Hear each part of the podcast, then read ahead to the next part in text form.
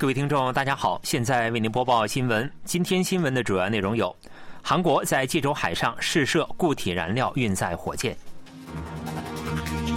韩国成功发射独自开发的首枚侦察卫星；北韩再发文威胁，称韩国难免惨淡破灭。以下请听详细内容。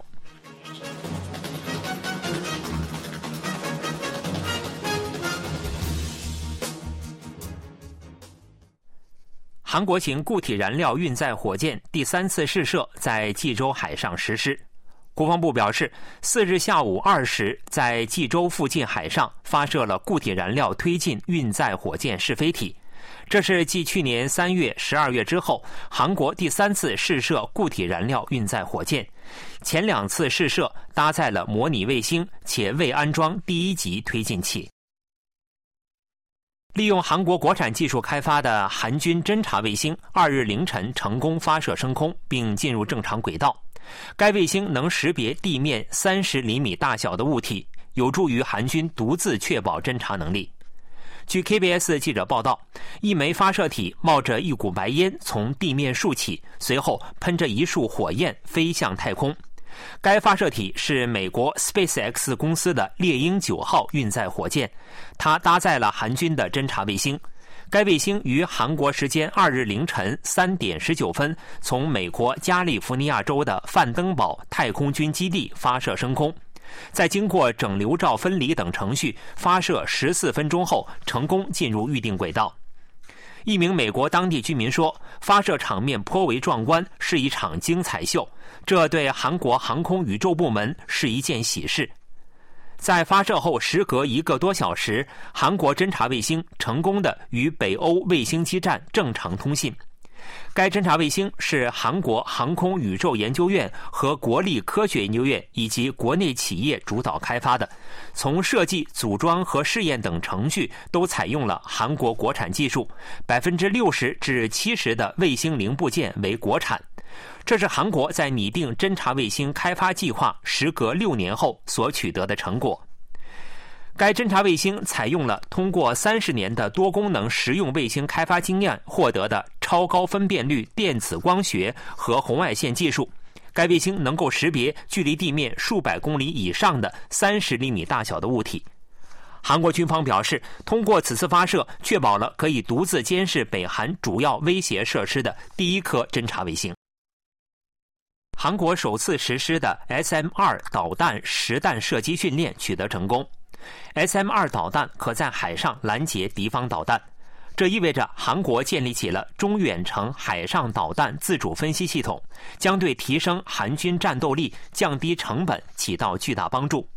本月一日，将韩战舰部署至东海海面，模拟敌方飞机的无人机发射后，韩方立即采取措施。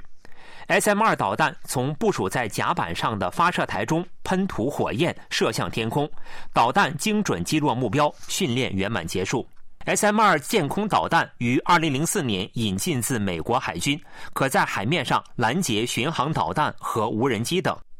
这次是国内实弹射击训练首次取得成功。江韩战舰战斗系统官兼少校李光直表示，通过此次实弹射击训练，验证了大韩民国海军的导弹作战能力。此前，韩军因在国内缺乏合适的中远程导弹海上试验场地和分析系统，持续借用美国夏威夷训练场地实施训练。发射一枚导弹的费用高达十亿韩元以上，还需将国产导弹的具体系统透露给美方。国防科学研究院三制海营研究中心主任孙权表示，此次训练意味着韩国构建起了可在国内试验并分析海外进口制导武器的系统，并在韩国东海海上进行了检验，其意义重大。今后韩军将继续实施舰对空导弹实弹射击训练。若今后引进可拦截弹道导弹的 SM 六导弹，应对北韩导弹挑衅的能力将得到大幅提升。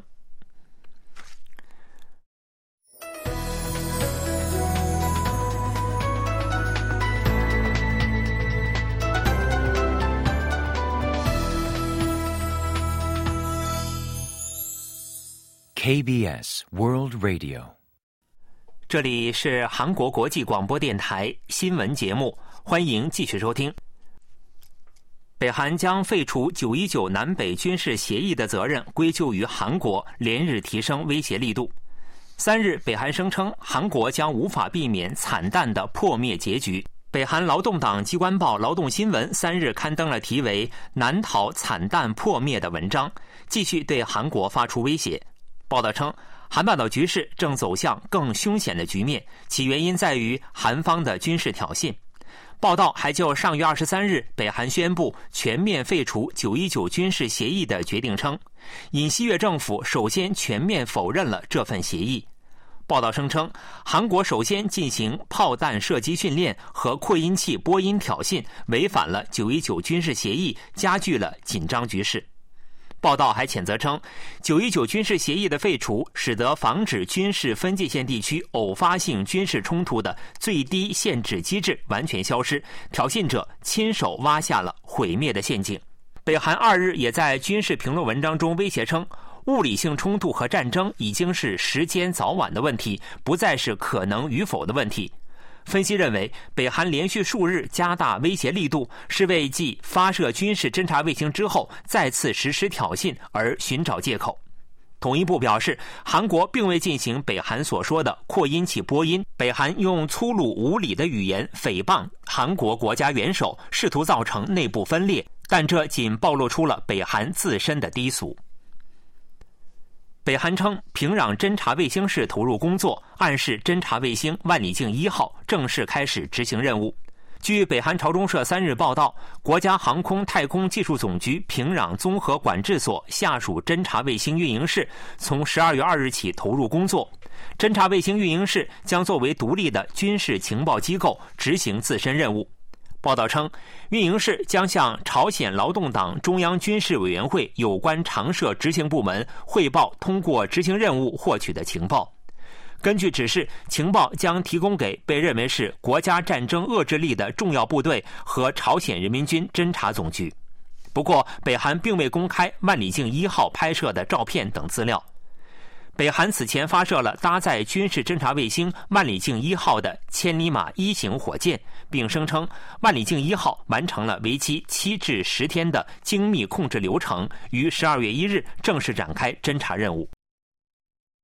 韩国、美国、日本等二十二个国家就到二零五零年将全球核电发电量扩大至二零二零年的三倍达成一致。美国能源部表示，在当地时间二日举行的联合国气候变化框架公约第二十八次缔约方大会上，二十二个国家公布了包含上述内容的宣言。韩、美、日等二十二国认为，核电对二零五零年达成温室气体零排放的碳中和，将全球温度上升控制在一点五摄氏度，发挥着重要作用。二十二国表示，将扩大对核电的投资，援助小型模块化反应堆及其他高端反应堆的研发建设。二十二国承诺将以安全、可持续的方式运营本国的核电站，遵守不扩散原则，为长期负责的管理核废燃料采取必要行动。二十二国提出，为应对地球变暖，必须将核能发电量扩大至三倍，并以此为依据。二十二国引用了经合组织核能署、世界核协会、联合国政府间气候变化专家委员会的分析。美国、保加利亚、加拿大、捷克、芬兰、法国、加纳、匈牙利、日本、韩国、摩尔多瓦、蒙古、摩洛哥、荷兰、波兰、罗马尼亚、斯洛伐克、斯洛文尼亚。瑞典、乌克兰、阿联酋、英国参加了宣言的签署。韩国银行在一份报告书中指出，过去韩国出口在中国经济增长的推动下扩大，韩国经济也随之实现增长，但今后韩国将很难再享受到这份中国红利。央行公布了关于中国经济增长结构转型过程及其影响的报告书。报告书的核心观点是，韩国今后将很难再享受到过去的中国红利。根据报告，其原因在于中国的增长结构转型。自2010年以后，中国的经济增长动力从以房地产为主的投资逐步转向消费和高新产业，由此房地产领域陷入低迷。服装纤维、计算机等基础产业出现萎缩。